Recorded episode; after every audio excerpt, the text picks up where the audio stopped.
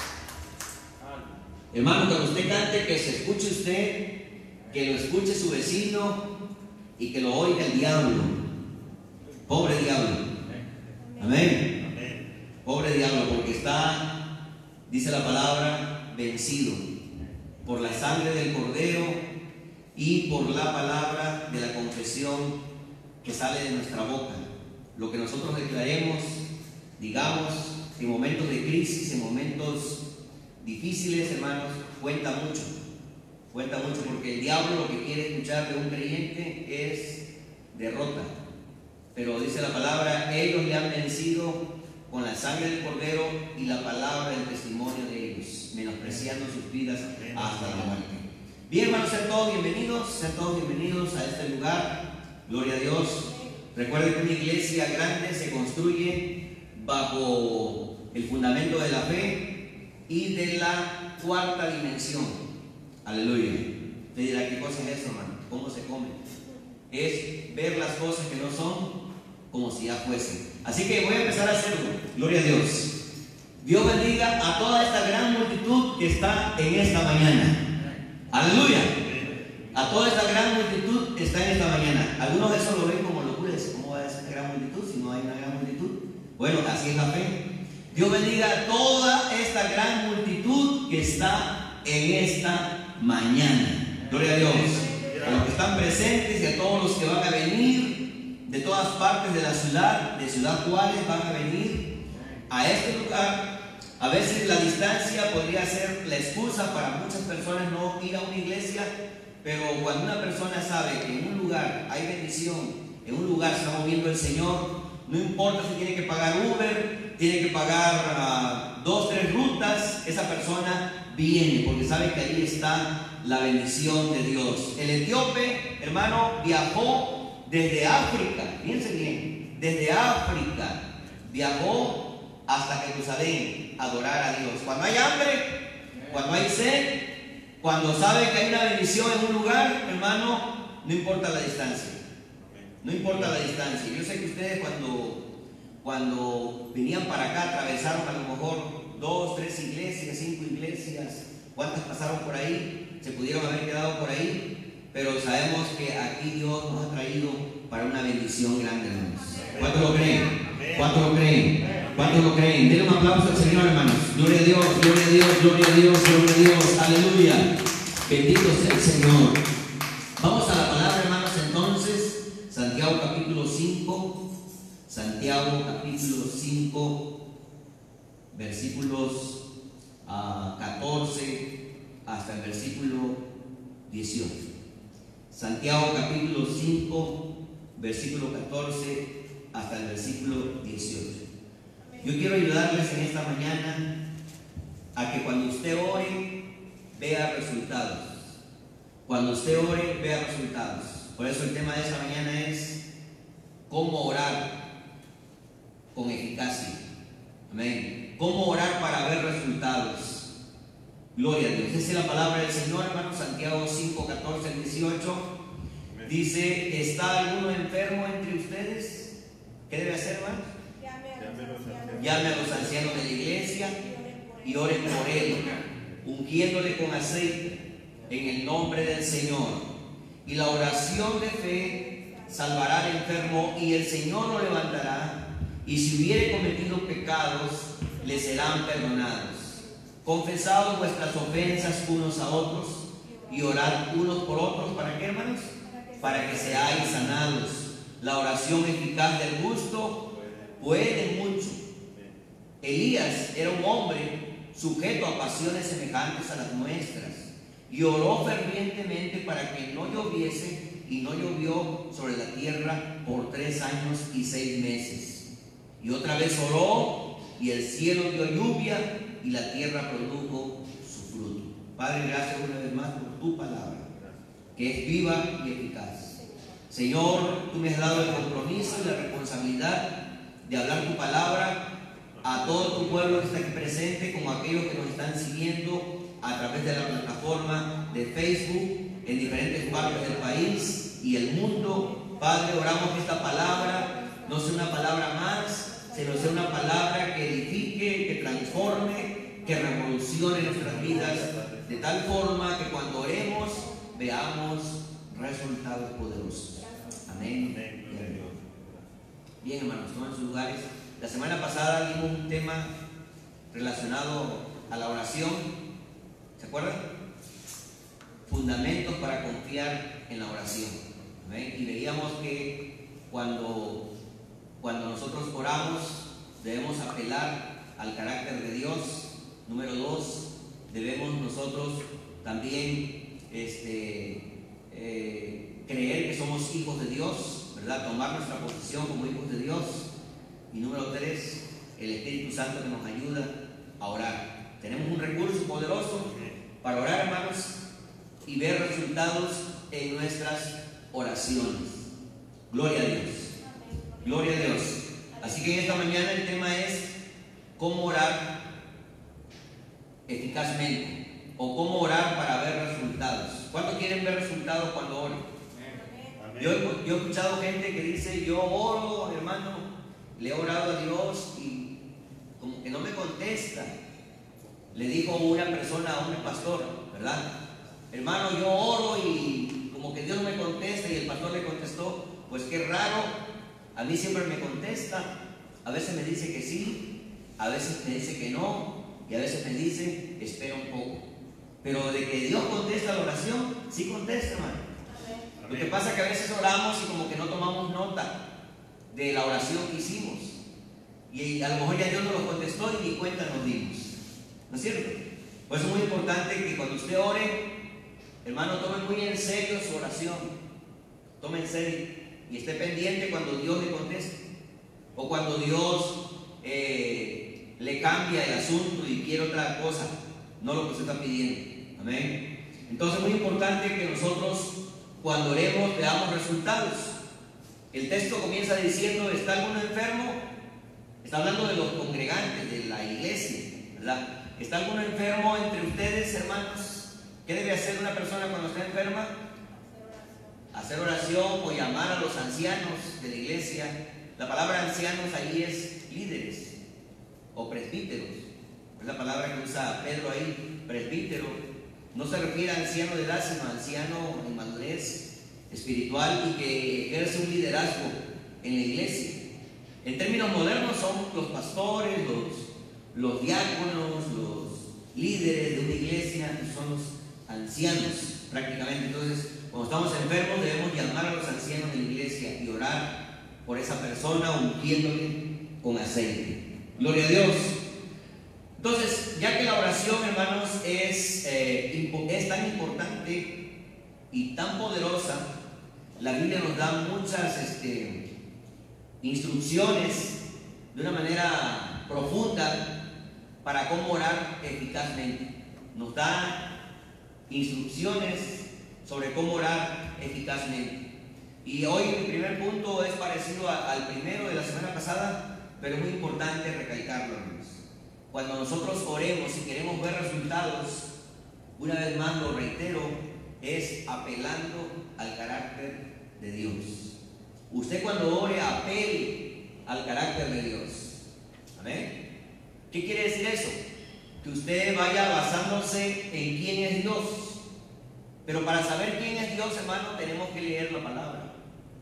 Amén. Porque Dios tiene dos libros. ¿Sabían ustedes eso? Dios tiene dos libros. Uno es la creación, dice el Salmo 19, los cielos cuentan la gloria de Dios y el firmamento anuncia la obra de sus manos. Así que ese es el libro. Si no tuviéramos Biblia, aún el hombre podría conocer de Dios. Amén. Porque dice Romanos capítulo 1, versículo, versículo 19, que lo que de Dios el hombre conoce le es manifiesto, porque Dios mismo se lo manifestó, porque las cosas invisibles de Él, su eterno poder y deidad, se hacen claramente visibles por medio de las cosas hechas. Romanos 1, versículo 19 al 20. Miren cómo dice, porque lo que de Dios se conoce, hablando acerca de la humanidad entera, les es manifiesto, pues Dios se lo manifestó. ¿Cómo se manifestó Dios a la, a la humanidad? Porque las cosas invisibles de Él, lo que no podemos ver de Dios, su eterno poder y deidad, se hacen claramente visibles desde la creación del mundo. Hay un creador. Este mundo no fue, hermano, producto de un de una evolución. No, este, mundo es producto de la creación de Dios. Dice, su eterno poder y deidad se hacen claramente visibles desde la creación del mundo, siendo entendidas por medio de las cosas hechas de modo que no tienen excusa. ¿Quién no tiene excusa? La humanidad completa, los filósofos, los científicos, los sabios, los no sabios, no tienen excusa de decir, Dios no existe. Dios no existe. La Biblia dice en el Salmo 14 que eh, dice el necio en su corazón que no hay Dios, no, no existe Dios. Pero aquí dice en el versículo 21 de Romanos 1, bien como dice, pues habiendo conocido a Dios, no le glorificaron como a Dios cuando uno conoce a Dios, la respuesta natural va a ser glorificarlo. Amén. Pero habiendo conocido a Dios, no le glorificaron como a Dios, ni le dieron gracias, sino que se envanecieron en sus razonamientos y su necio corazón fue oscurecido, entenebrecido. Profesando ser sabios, se hicieron necios. Pero en lo que a nosotros toca, nosotros sí conocemos a Dios. Dije que nosotros sí conocemos a Dios. Nosotros sí conocemos a Dios.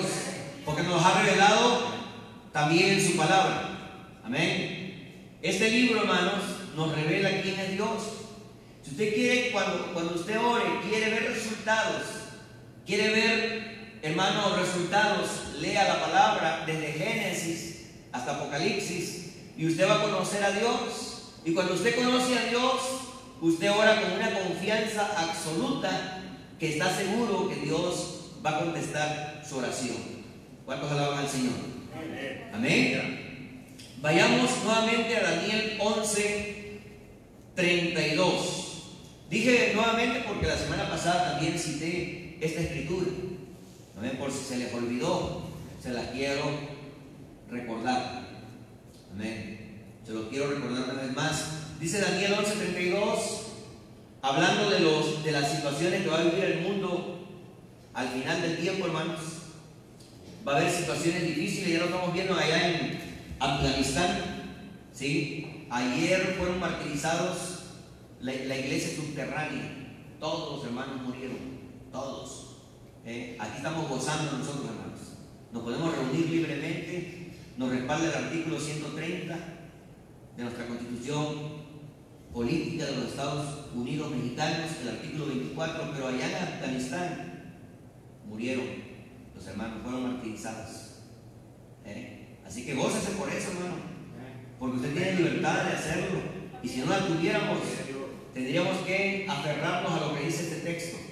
Mas el pueblo que conoce a su Dios se esforzará y actuará. El pueblo que conoce a su Dios se esforzará y actuará. La clave es conocer a Dios. La clave es conocer a Dios. Si una persona no conoce a Dios, cualquier situación, cualquier problema, lo va a devastar, lo va, hermano, a derrumbar. Cualquier enfermedad que el médico le diga, ¿verdad? Un diagnóstico, enseguida se deprime, se le baja la moral. Pero el que conoce a Dios dice, Sí, eso dijo el médico, pero él tiene la última palabra. Voy a clamarle a él, voy a orar a él, voy a pedir que él tenga misericordia de mí. Yo sé que Dios lo puede hacer en mi vida. Por eso es muy importante, hermano, que ustedes y yo conozcamos a Dios. Pero no podemos conocer a Dios, hermanos, si no leemos la palabra. Miren cómo dice Oseas 4, 6. Oseas 4, 6. Ahí enseguida, al ladito de Daniel. No tiene que ir muy lejos, hermano. Oseas 4:6 dice, mi pueblo fue destruido, mi pueblo fue destruido. ¿Por qué fue destruido el pueblo? Porque le faltó conocimiento. Mucha gente está siendo destruida hoy porque le falta conocimiento. Dicen conocer a Dios, pero a la hora de la hora, hermano, se ve que no lo conocen. Porque esa enfermedad, esa noticia mala, los está ya queriendo destruir. Pero yo te animo en esta mañana, hermano, a que conozcas a Dios para que cuando ores, hermano, ores de tal forma que veas resultados, apelando al carácter de Dios. Nuevamente vayamos a Génesis 18, 25. Otra vez está Abraham intercediendo por Sodoma y ahora está apelando al carácter de Dios. Y dice la palabra allá en Génesis 18, 25. ¿Lo tienen? Mira lo que está diciendo, le está diciendo Abraham a Dios. Dice, lejos de ti el hacer mal, lejos de ti, Señor, que hagas morir al justo con el impío y que sea el justo tratado como el impío. Nunca tal hagas. El juez de toda la tierra no ha de hacer lo que es justo. Le está hablando Abraham a Dios de esa manera. Hay hermanos que dicen, no te atrevas a hablarle a Dios así. Bueno, el que conoce a Dios le habla, por supuesto con reverencia, con respeto, ¿verdad? Apela a su carácter. Y Abraham está apelando al carácter de Dios y le dice, el juez justo, el juez de toda la tierra, no hará lo que es justo. Y entonces en base a esa apelación, miren cómo dice el versículo 26, Jehová respondió no, porque a, Dios le gusta que lo provoque, a Dios le gusta que lo, lo Aleluya. Miren cómo dice la palabra el versículo 26, entonces respondió Jehová, si hallar en Sodoma 50 justos dentro de la ciudad, perdonaré a todo este lugar por amor. Aleluya. Entonces Abraham apeló al carácter de Dios y nosotros también. Número dos, la segunda cosa que necesitamos para ver resultados en nuestra oración es orar según las promesas de Dios orar según las promesas de Dios. Vayamos a, Éxodo 32. Ahora vemos a Moisés, otro gran intercesor, hermanos. Otro gran intercesor que, que muchas veces el pueblo se rebelaba y él tuvo que clamarle a Dios para que Dios no destruyera a su pueblo. Éxodo 32, por favor, versículos 13 y 14. Ahora está Moisés clamando a Dios, hermanos, y apelando a las promesas de Dios. Porque Dios había hecho una promesa a Abraham, a Isaac. Miren cómo dice, acuérdate de Abraham, de Isaac y de Jacob tus siervos, a los cuales has jurado por ti mismo y les has dicho, ¿qué les había dicho Dios? Yo multiplicaré vuestra descendencia como las estrellas del cielo y daré a vuestra descendencia toda esta tierra de que he hablado y la tomarán por herencia para siempre. ¿Y qué hizo Dios? Se enojó. ¿Se enojó Dios porque le dijo Moisés así? No. Miren cómo dice el versículo 14. Entonces Jehová se arrepintió del mal que dijo que había de hacer a su pueblo. ¿Por qué se arrepintió Jehová? Porque un hombre llamado Moisés, que conocía a Dios, hermano, le recordó sus promesas. Cuando tú ores, recuérdale a Dios sus promesas. Amén. Es como un hijo cuando va con su padre, ¿verdad? Que su padre le prometió algo, le dice, acuérdate que me lo prometiste, ¿verdad? ¿Y qué hace el padre? Pues sí, tiene que cumplir, ¿verdad? ¿Por qué? Porque lo prometió. Entonces Dios así también es, hermano. Recuérdele a Dios sus promesas. Y Moisés, que conocía a Dios, como dice el texto que leímos, se esforzó. Él no se resignó y dijo, bueno, pues si Dios así lo quiere, pues que así se haga, ¿verdad? No, él dijo, Señor, acuérdate, acuérdate de Abraham, acuérdate de Isaac, acuérdate de Jacob, tus siervos, Señor. Tú le prometiste que su descendencia sería grande en la tierra. Entonces, cuando usted ore, hermano, también ore en base a las promesas de Dios. Yo le pregunto, ¿qué tantas promesas de Dios conoces? ¿Qué tantas promesas conoces de Dios? Dicen los estudiosos de la Biblia que hay más de 8.000 promesas aquí en la Biblia.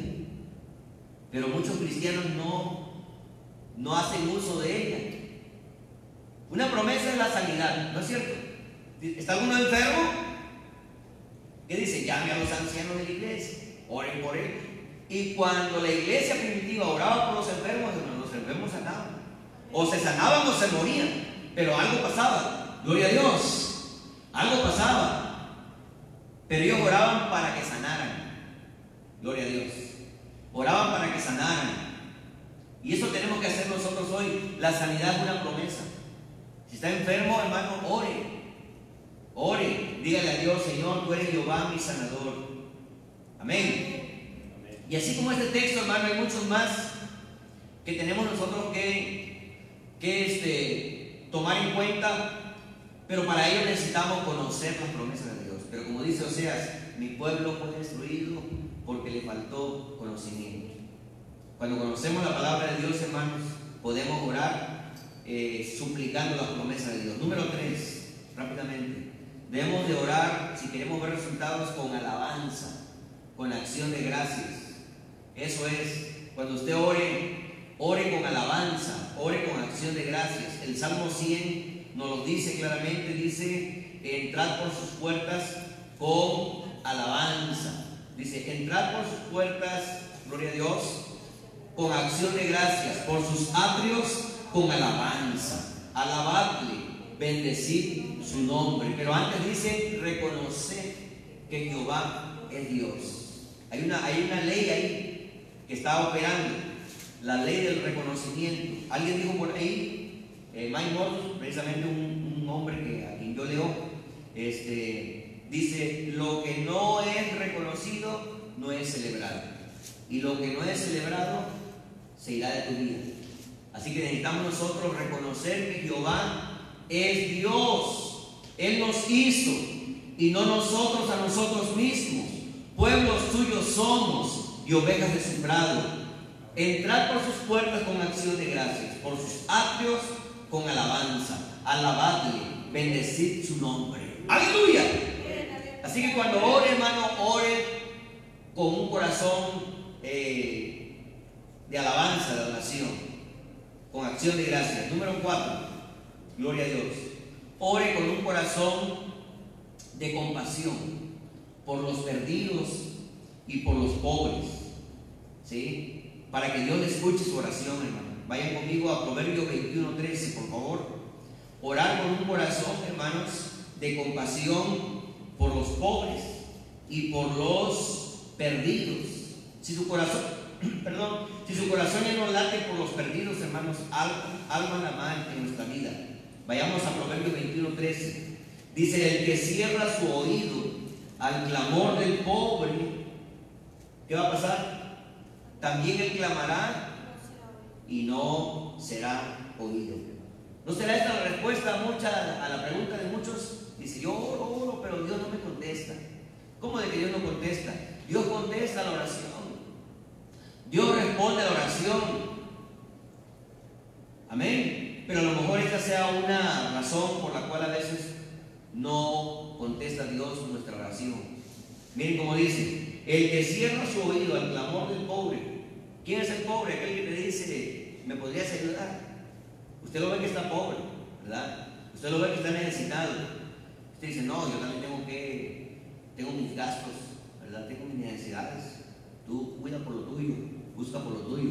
Pero dice la palabra, el que cierra su oído al clamor del pobre, él va a clamar y no será oído. Porque Dios lo está viendo. Dios está viendo que usted tiene y no le da al pobre. Dios está viendo que usted tiene y no le da al necesitado. No necesita ser rico para hacer eso. A veces tenemos comida en la casa que, que a veces no la, no la comemos. Se echa a perder. Entonces, ¿qué podemos hacer? Agarrar esa comida y en vez de desperdicie, vamos a dársela a alguien que la va, la está necesitando, ¿verdad? Está necesitando. O ropa que ya no ocupamos, ¿verdad? Que a lo mejor ya no nos queda, porque estamos bendecidos. Aleluya. Pues vamos a dársela a otro que sí le queda, ¿verdad? O si bajamos de peso, pues dársela a otro, ¿verdad? Que sí este, le, le queda esa ropa. Zapatos también, en buen estado en buen estado, no de cosas que ya no le sirvan, hermano, que ya no sirvan, ¿sí? Eh, cosas que ya no le sirvan. Tiene que dar algo bueno, gloria a Dios, a su nombre. Bien, entonces tenemos que orar pensando en el pobre. Y número 5, con fe. Con fe. Hay que orar con fe. Gloria a Dios. Vayamos a Mateo 21, 22. Mateo 21, 22. Dice la palabra en Mateo 21, 22 que todo lo que usted pida en oración, ¿qué debe pasar? Todo lo que pidas en oración, creyendo, lo va a recibir. ¿Cómo lo va a recibir? Creyendo. No dudando, no dudando, sino creyendo. Porque el que duda, dice Santiago, es semejante a la ola del mar que es arrastrada por el viento, ¿verdad? Traída de aquí para allá. No piense pues que tal haga que recibirá cosa alguna del Señor. Así que cuando ore y quiera ver resultados, hermano, ore con fe. ¿Cómo? Con fe. ¿Y qué es la oración de fe? La oración que no duda. La oración que cree en la palabra de Dios. La oración de fe, dice el texto, sanará al enfermo. La oración de fe sanará al enfermo. ¿Qué es la oración de fe? La oración que cree en las promesas de Dios. La oración que cree a la palabra de Dios. Y para ello nos pone un ejemplo la Biblia, ¿verdad? Nos pone el ejemplo de Elías. Vayamos otra vez a nuestro texto. Elías oró con fe o sin fe. Oró con fe. Amén. Dice la palabra que cuando estemos enfermos, oremos y oremos. Dice la palabra del Señor, Santiago capítulo 5. Dice, y la oración de fe salvará al enfermo. Y, si, y, el Señor lo levantará. Y si hubiere cometido pecados, le serán perdonados. Gloria a Dios. Confiésense sus ofensas unos a otros y oren unos por otros para que sean que sanados. La oración eficaz del justo puede mucho. Otra versión dice, la oración del justo tiene mucho poder. ¿Cuántos de ustedes son justos, ¿Cuántos de ustedes son justos? ¿Por qué son justos? Amén. ¿Por qué? Por la sangre de Cristo. De nuestra parte no somos justos porque pecamos, porque fallamos, ¿verdad? Pero aquí se refiere a la justicia de Dios que nos es imputada, nos es puesta a nuestro favor por lo de Cristo. Y también se refiere a la, a la obra de justicia que hace el creyente. Amén. Basado en la palabra del Señor. Dice, la oración eficaz del justo puede mucho. Y luego pone un ejemplo. Elías era hombre, para que no pensemos que, bueno, eso porque Elías, ¿verdad? Elías era el profeta de Dios, Elías era un hombre que estaba cerca de Dios, por eso Dios le respondió. Pero aquí aclara Santiago que Elías era un hombre sujeto a pasiones semejantes a las nuestras. Tenía pasiones semejantes a las nuestras. Elías. Porque a veces tendemos a, poner a los siervos de Dios en un pedestal, ¿verdad? En una posición de decir, bueno, el hermano porque pues, está cerca de Dios por eso Dios le escucha. Un día una hermana me dijo, hermano Balcázar, ore por mí porque usted está más cerca de Dios que yo. Le digo, no hermana, tanto usted como yo estamos al mismo nivel, estamos en la misma posición delante de Dios Usted es hijo, usted es hija, yo soy hijo de Dios. Así que Dios le escucha a usted porque usted es su hijo. Amén. Entonces, muy importante que tengamos bien claro, hermano, que Elías era un hombre sujeto a pasiones semejantes a las nuestras. Él también era tentado como nosotros. Él también tenía, hasta se quiso matar un día, que Dios lo matara. ¿Se acuerdan? Cuando tuvo una gran victoria, cuando derribó a los a los profetas de Baal allá en el Monte Carmelo, cuando Elías huía de Jezabel, hermano, porque lo quería matar, huía. Después de una gran victoria, hermano, él se deprimió. Oye, qué, triste, ¿no? Después de una gran victoria, se deprimió y se quería morir. Dice, ¿por qué te quieres morir? Porque yo solo he quedado, solo yo he quedado, dice, tengo un vivo celo de parte de Jehová. Pero él no se había dado cuenta que había siete mil que no habían doblado sus rodillas ante Baal. O sea, no estaba solo. Cuando pasamos por momentos difíciles, pensamos que somos los únicos que estamos pasando por ese problema. Pero dice aquí Santiago, Elías era un hombre sujeto a pasiones semejantes a las nuestras y oró para que no lloviera y no llovió. Amén. Oró ferviente, pero ¿cómo oró? Fervientemente, fervientemente. Oró para que no lloviese y no llovió sobre la tierra por tres años y seis meses. Y otra vez oró y el cielo dio lluvia y la tierra produjo su fruto. Hermano, nos está animando la Biblia a que oremos. Que no se trata de personas especiales, sino que todos estamos en la misma situación, en la misma posición, en el mismo nivel. Aleluya. Y entonces la palabra de Dios registra que Elías oró y le creyó a Dios. Le creyó a Dios. ¿Cuánto le creen a Dios, hermanos? ¿Cuánto le creen a Dios? Bueno, dice en el primer libro de Reyes, capítulo 18, porque está haciendo referencia Santiago a la vida del profeta Elías, hermanos. El primer libro de Reyes 18, 41, dice Elías ora por lluvia, pero él, él oró con fe. Así también nosotros debemos de orar con fe, no dudando. Porque el que duda, ya dijimos, es como la hora del mar. Pero entonces Elías ora por lluvia. Vean conmigo el pasaje. Eh, eh, el primer libro de Reyes 18:41 dice: Entonces Elías dijo a Acá, el rey acá, sube, porque sube, come y bebe. ¿Por qué, hermano? Porque una lluvia grande se oye. Amén. Una lluvia grande se oye. Luego dice, Acab subió a comer y a beber y Elías subió a la cumbre del monte y postrándose en tierra puso su rostro entre las rodillas, como cuando daban a las mujeres hebreas. ¿sí? Dice, puso su rostro entre las rodillas y dijo a su criado, sube ahora y mira hacia el mar, a su ayudante.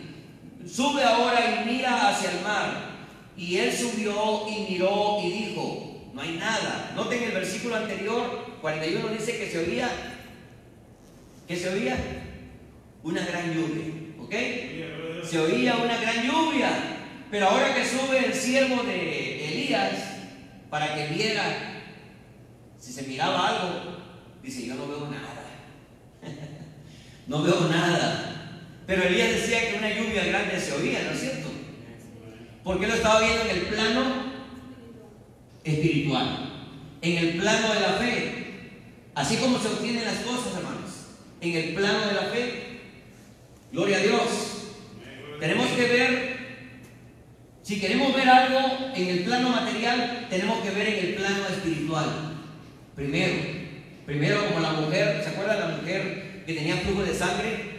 Ella se vio primero sana se vio sana y dijo, si tocare tan solamente el borde de sus vestidos de Cristo, yo seré sana. Ella se vio sana, aún antes de recibir la sanidad.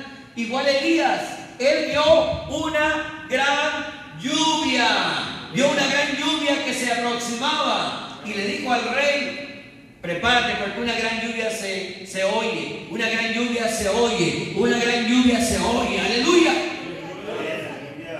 Y entonces su criado subió y cuando regresó dice, no hay nada. Y él le volvió a decir, vuelve. ¿Cuántas veces? Siete veces. Aleluya. Siete veces. Y a la séptima vez, hermano, fue que vio algo. Pero miren lo que vio.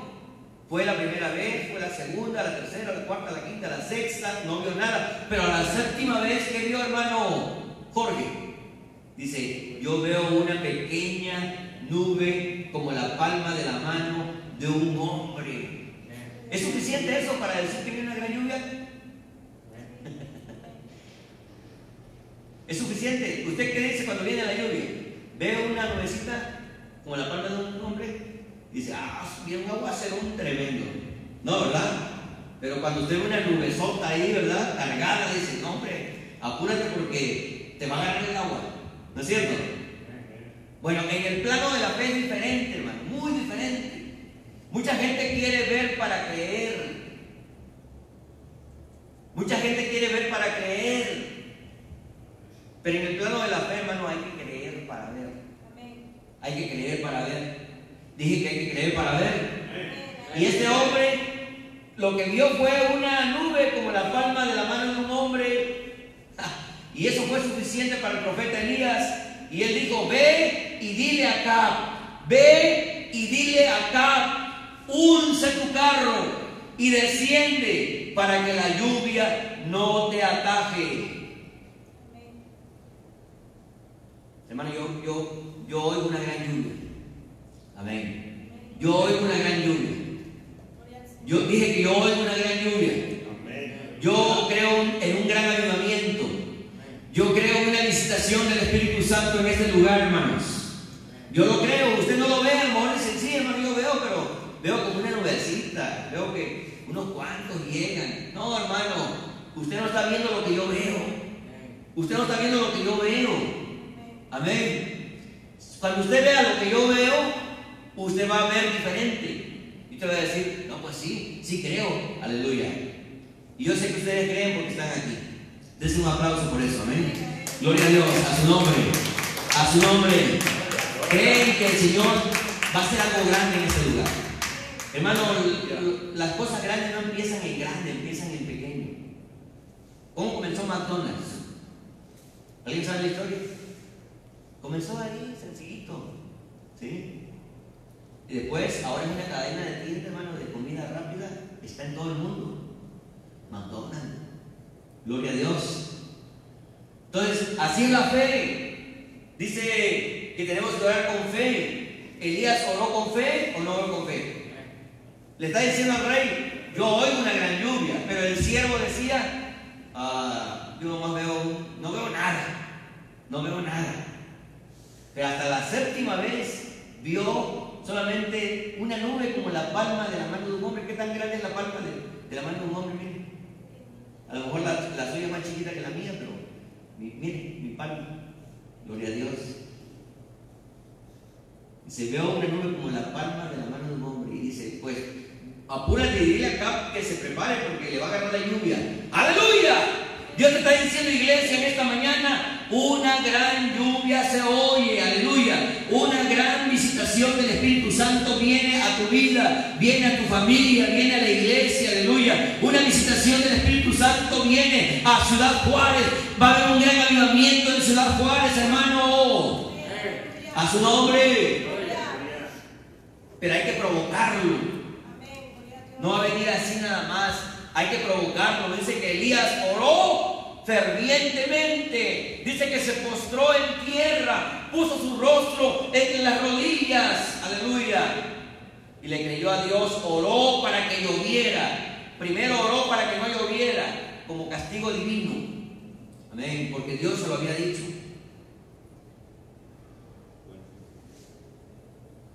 Y después oró para que lloviera. Y llovió después de tres años y medio que no llovía, hermano.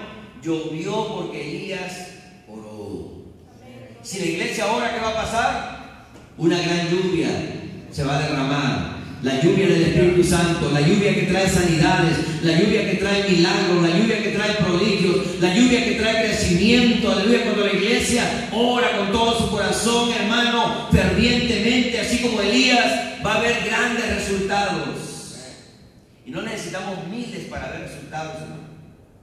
La Biblia dice, si dos en la tierra Dos.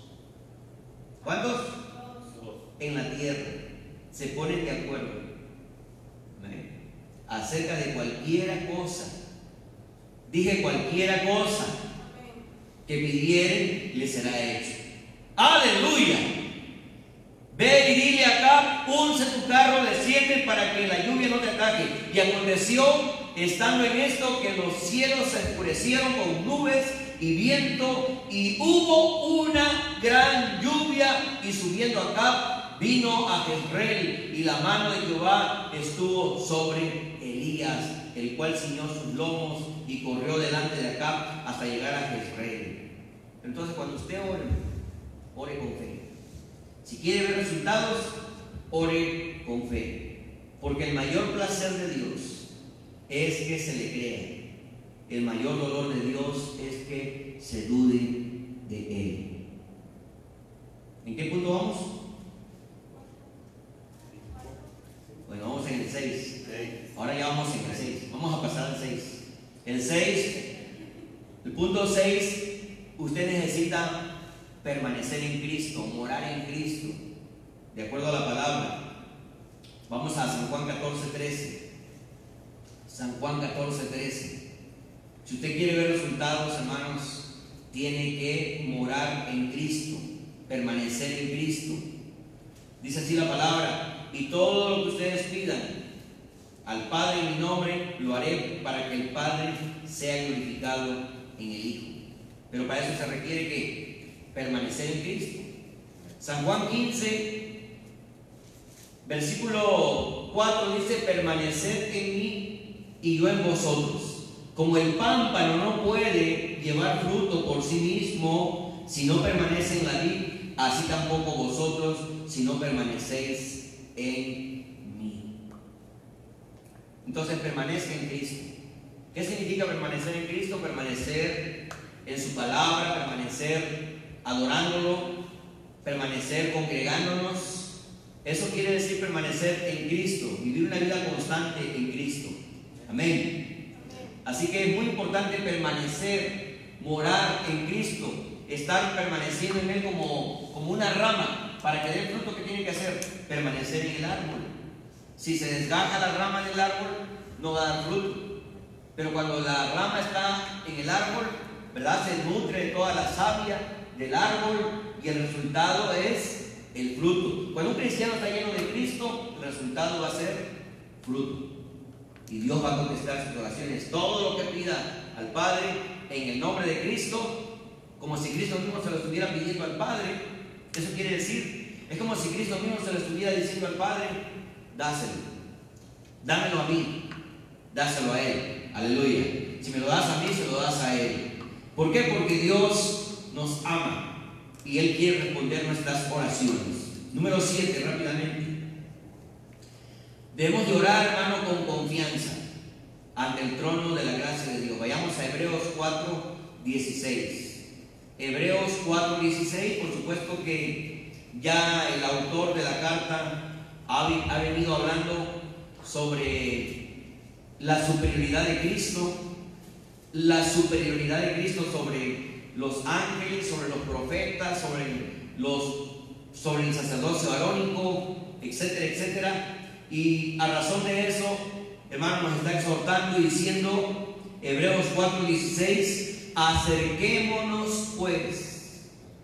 Después de que ya el, escritor habló sobre esos temas, de que Cristo es superior a los ángeles, superior a, los profetas, superior a Moisés, superior a Aarón, superior al tabernáculo, superior a todo lo demás, dice, acerquémonos pues confiadamente al trono de la gracia de Dios. ¿Para qué? Para alcanzar misericordia y hallar gracia para el oportuno socorro. Así que acerquémonos, hermanos, con confianza.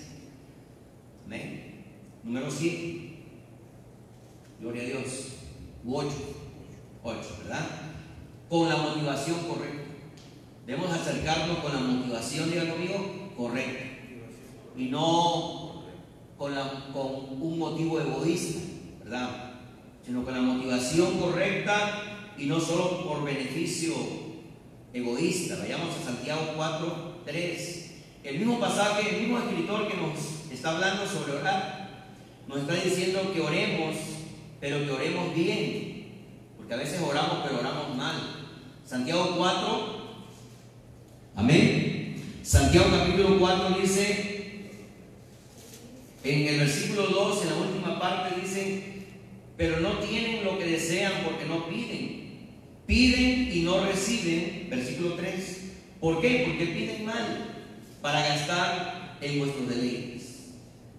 Pedían, pero no recibían. ¿Cuánta gente sí ora, pero no recibe? ¿Por qué no recibe? Porque pide mal para gastar en sus deleites. O sea, piden con deseos egoístas. ¿Cómo es eso? Es, por ejemplo, decirle a Dios, Señor, eh, dame otro carro porque ya el vecino ya me ganó, ya tiene tres. No, hermano, tenemos que orar con motivos puros. Amén. Sabiendo que Dios nos va a dar lo que realmente necesitamos, lo, que realmente nos hace falta, lo que realmente nos va a ayudar. Alabado sea el nombre del Señor. Amén. Y también debemos de orar, por supuesto, eh, viviendo, si somos casados, viviendo en armonía con nuestra esposa, con nuestro esposo. Amén. Para que nuestras oraciones no tengan estorbo. Amén. Los solteros ahí se relibran, ¿verdad? Pero también tienen que vivir en armonía consigo mismo. Dice la palabra en 1 de Pedro 3.7, dice, dice, vosotros maridos, 1 de Pedro 3.7, maridos, uh, vivid con ella sabiamente, o sea, con su esposa. Los maridos deben vivir con su esposa sabiamente, sabiamente. O sea, que se requiere sabiduría para vivir con la esposa, dando honor a la mujer como a vaso más frágil, como a vaso más frágil. Y no es porque sea frágil la mujer, sea débil, sino la manera como debemos tratarla. Amén. Tratarla, dice la palabra, ah, y como herederas de la gracia de la vida, ¿para qué? Para que vuestras oraciones no tengan estorbo. ¿Cuántas veces nuestras oraciones no son contestadas? porque no tenemos una buena relación eh, marital, ¿verdad? Con nuestra esposa, con nuestro esposo. Por eso necesitamos nosotros saber vivir con nuestra pareja, con nuestra esposa. Gloria a Dios. Amén, hermanos. Dando honor a la mujer como vaso más frágil. De igual manera, o viceversa, que la mujer con el hombre tiene que tratar a su esposo como a vaso frágil también. No, no más frágil, pero vaso frágil. Amén. Porque ahí dice que la mujer debe tratarse como vaso más frágil. Bueno, al hombre como vaso frágil. Gloria a Dios. Porque a veces decimos, no, el hombre aguanta, el hombre aguanta.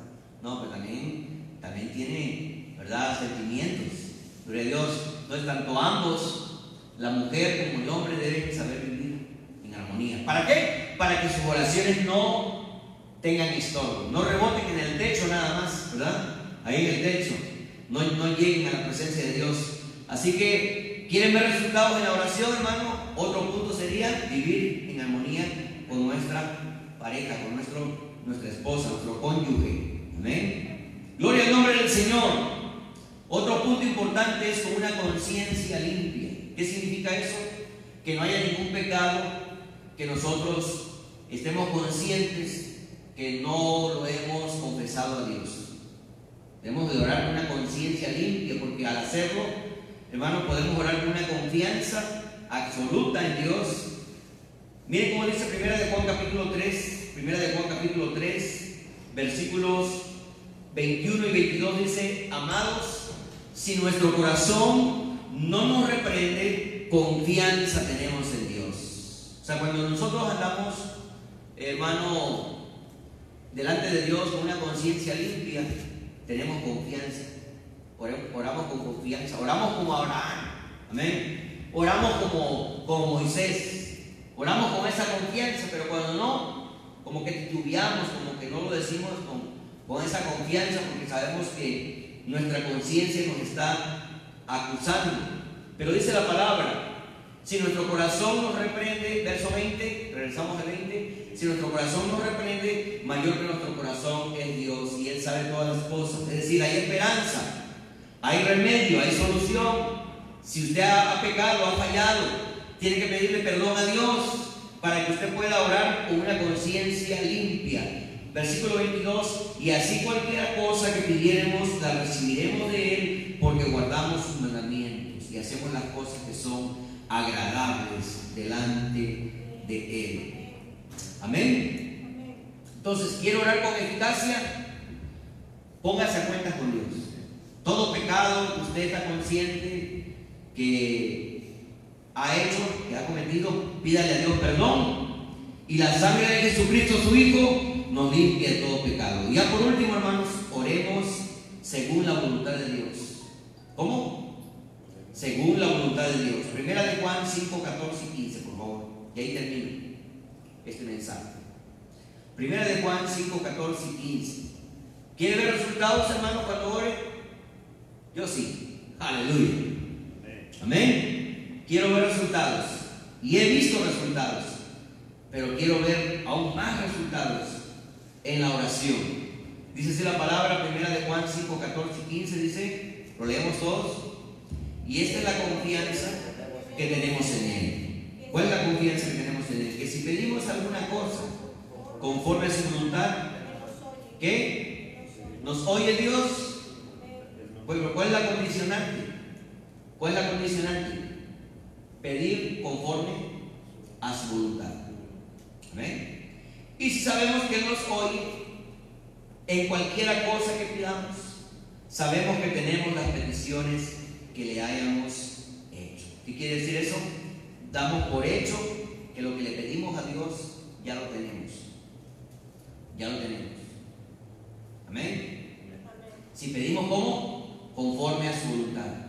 Decimos, ya tengo eso porque está en la palabra, está en su palabra, yo lo creo. Gloria a Dios. A su nombre. Así que vamos a orar conforme a su voluntad. Si queremos ver resultados como Elías, si queremos ver resultados como Abraham, si queremos ver resultados como Moisés, si queremos ver resultados, hermanos, como Pedro, como Pablo, si queremos ver resultados en nuestras oraciones, como la iglesia primitiva, hermanos, vio resultados. Dios no quiere que usted se la pase la vida orando sin resultados. Dios quiere que usted tenga resultados.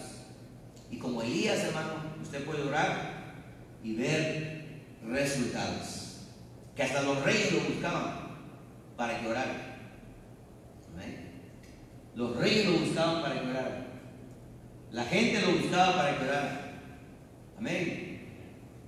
Cuando usted ore, la gente también lo va a buscar a usted. Va a decir, ore, hermano. Ore. Ahí está yo predicando ahí en la segunda y una ancianita dice, se llama Consuelo. Dice, ore por mí, hermano, porque tengo mala mi vista. Tengo mala mi vista. ¿Cree usted que el Señor la puede sanar, hermano? Sí, ¿cómo lo voy a creer si me sanó de un cáncer, dice ella? Ah, bueno, vamos a orar entonces. Que en acá lloramos, hermano. Ahí nos estaba viendo la gente que estaba llorando por la señora, la ancianita. Consuelo se llama. Algún día nos visita. Amén. Y oramos ahí en la calle, ahí al ladito de, del negocio. Oramos. Dios escucha la oración. Dios escucha la oración. Oremos en esta, en esta hora, hermanos. Digámosle a Dios, Señor, yo quiero orar como Elías, quiero orar como Moisés, quiero orar como Jeremías, como Abraham. Quiero ver resultados en mis oraciones. Quiero seguir estos principios, hermano. Son varios principios que les di. Con esos, hermano, si los ponemos en práctica, vamos a ver resultados. Padre, gracias. Gracias, Señor, por tu palabra. Gracias, Señor, porque tú nos hablas a través de tu palabra. Señor, nos enseñas que para poder orar con eficacia tenemos que conocerte. Porque al conocerte, dice tu palabra, que el pueblo que conoce a su Dios se esforzará y actuará. Yo me esfuerzo, dígale. Yo me esfuerzo y actúo porque te conozco. Sé que eres un Dios que escuchas, que respondes al clamor, a la oración, Señor, tu pueblo, eres un Dios de poder, de autoridad, un Dios de amor, un Dios de misericordia, un Dios que escucha la oración. Y así como Elías, Padre, yo veo, yo oigo, yo oigo una gran lluvia, una gran lluvia se oye. Algo grande viene a tu vida, hermano. Algo grande viene a tu familia. Algo grande viene a esta ciudad. Algo grande viene a tu iglesia, a tu congregación. Algo grande viene a sembradores de la palabra. Algo grande viene, algo grande viene. Una gran lluvia se oye. Una gran se oye. Y tú dirás, yo lo veo, hermano. Pero no lo veas en el plano natural, hermano. Míralo en el plano espiritual. En el plano de la cuarta dimensión. Aleluya. Míralo, míralo, míralo. Aleluya, míralo. Mira el milagro en tu vida, mira el milagro en tu cuerpo, mira la bendición de Dios ahí, ahí, ahí, decláralo, créelo, créelo en el nombre de Jesús. Aleluya, aunque veas una pequeña nube como la palma de la mano de un hombre, hermano, esa es una señal, una señal contundente de que una gran lluvia se oye a tu vida, una gran lluvia se oye. Una gran lluvia se oye, aleluya. Prepárate para lo que viene. Prepárate, iglesia, para lo que viene en el nombre de Jesús. Vamos, iglesia. Métete en el plano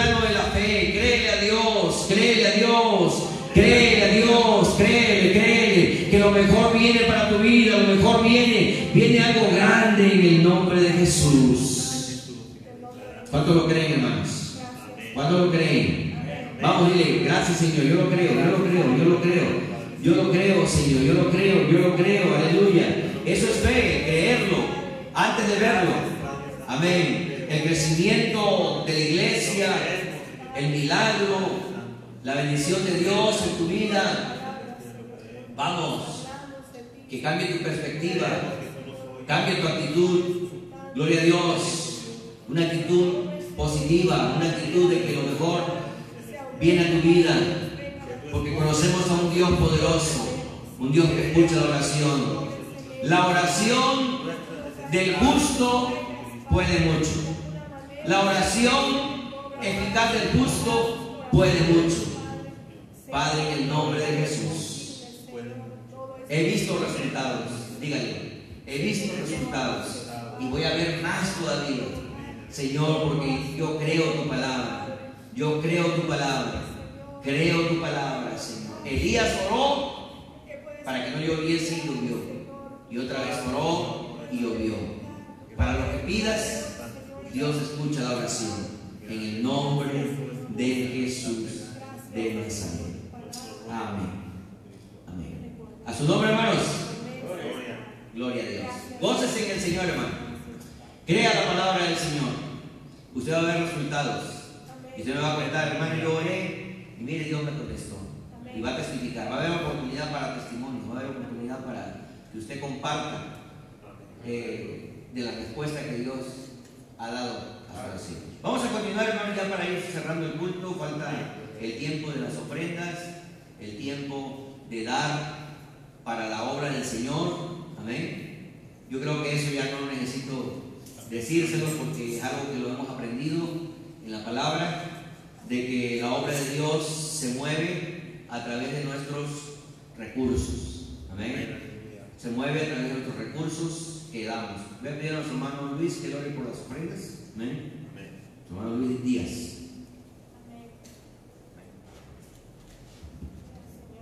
Gloria a Dios, aleluya, Así como estamos de pie, hermanos, amén. Vamos a, dar las ofrendas, los diezmos, hermanos, amén y a pedirle al Señor, hermanos, que reconociendo que le hemos fallado, hermanos,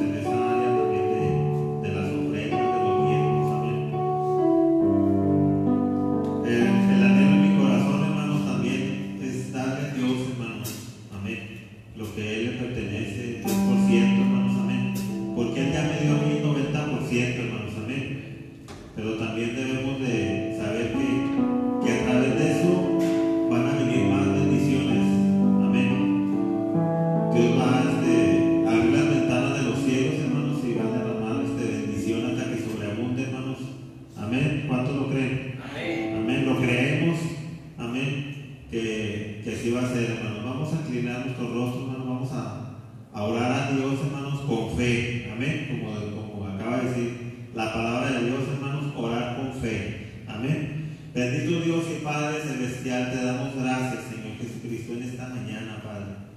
Gracias te damos, Señor, por todas esas bendiciones, Señor, que tú nos has dado, Señor. Gracias te damos, Señor, porque tú escuchas nuestra oración, Señor.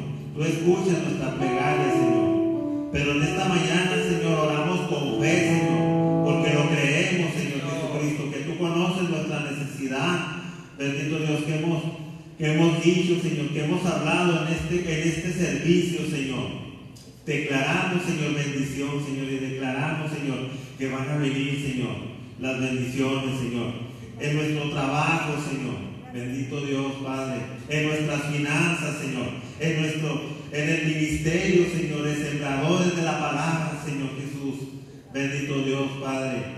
Gracias te damos, Señor Jesús. Gracias, Señor, por todo, Padre, por esas bendiciones, Señor. Gracias, Señor, te damos, Señor. Que todo, Padre mío, la, la obra de nuestras manos, Señor, se va, se va a dejar ver, Señor. Que tú vas a bendecir, Señor, todo lo que hacemos, Señor. Todo lo que llevamos a cabo, todo el esfuerzo, Señor, que hacemos no es en vano, Padre Santo. No es en vano el trabajo que, que hacemos, Señor. Es la obra de Dios, Padre Santo.